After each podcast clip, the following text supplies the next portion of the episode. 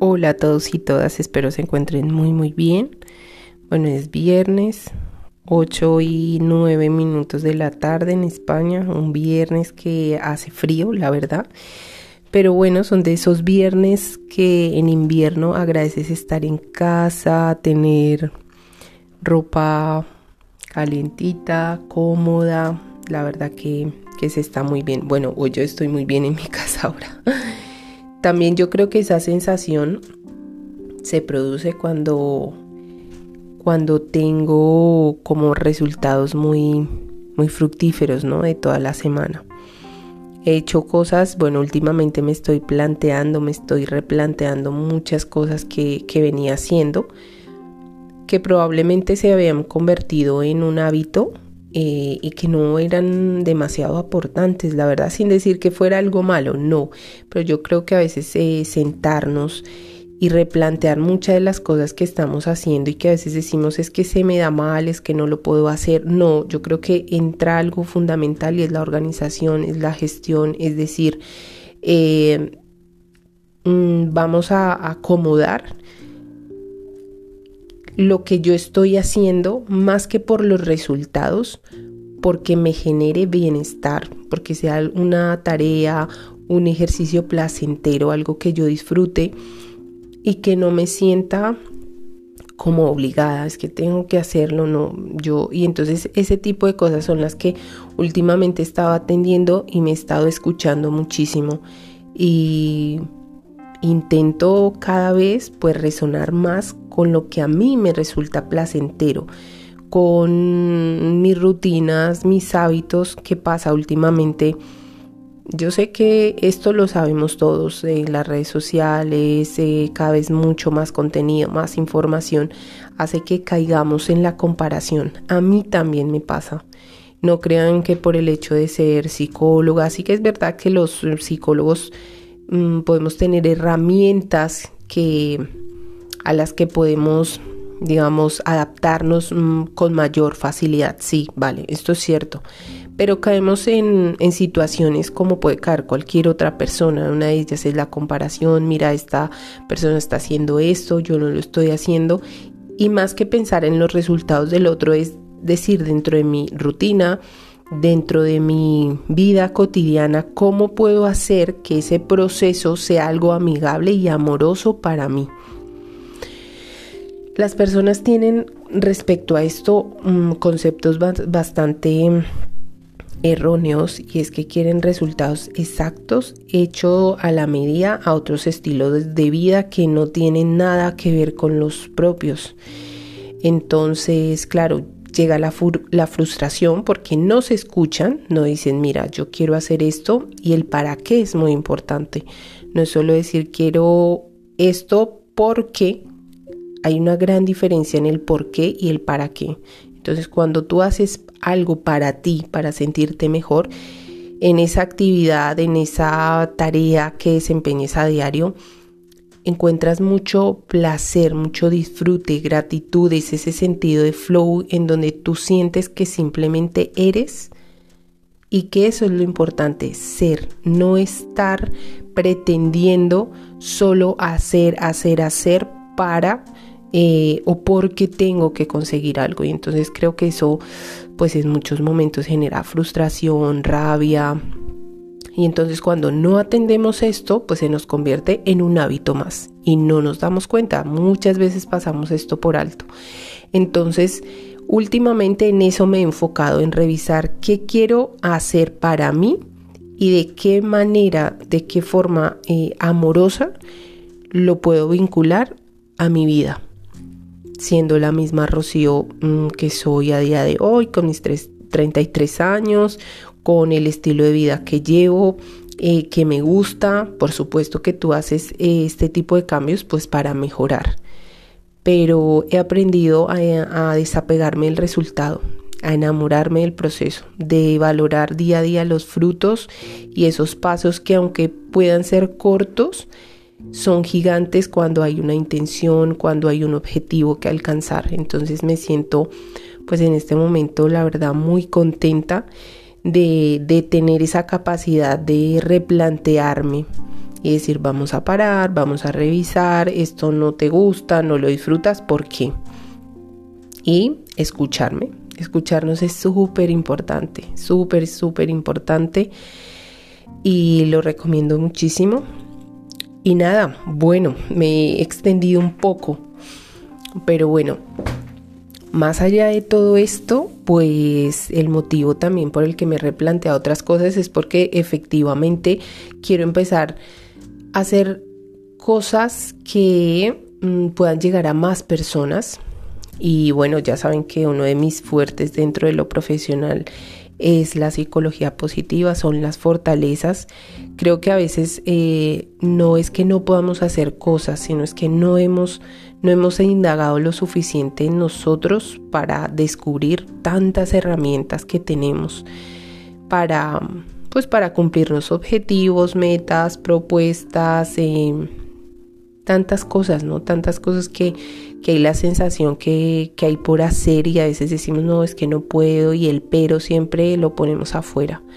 No, yo creo que el valor de la intención es esa semillita que está dentro de cada uno de nosotros y que no solo es que nos alcance a conseguir los objetivos, sino a centrarnos en que somos los directamente responsables en que eso que queremos suceda o no. ¿Vale?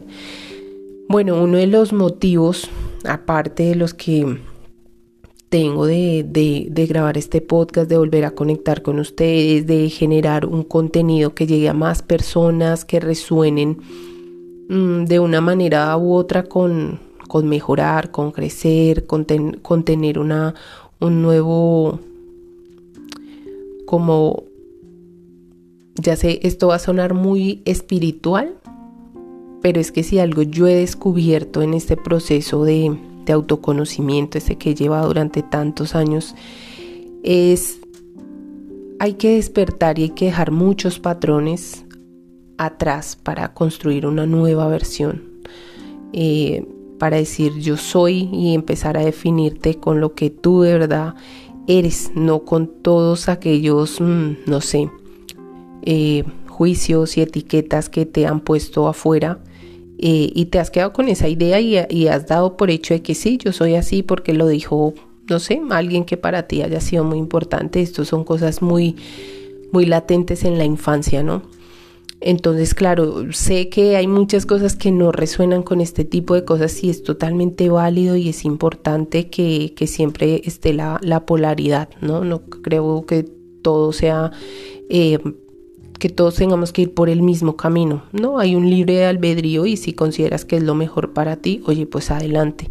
Pero quienes resuenen con esto, eh, quiero que sepan que estoy al servicio de, del bienestar eh, emocional, de la calidad de vida de muchas personas y por supuesto de acompañar en estos procesos que no siempre son un, no sé, un paseíto por el campo, suelen ser procesos fuertes. Yo realmente considero a personas valientes quienes acuden a consulta, a sesiones psicológicas, no solo a las mías, con muchos profesionales.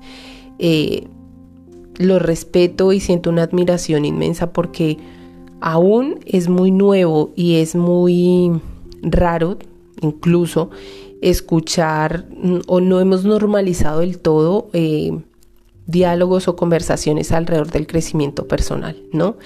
Y esa responsabilidad de cuidarnos a nosotros mismos. Entonces esto es, esto es mm, raro todavía para muchos.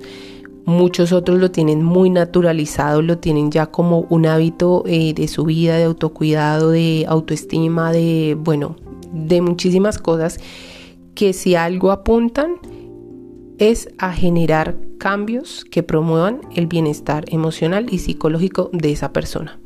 No tiene otra definición.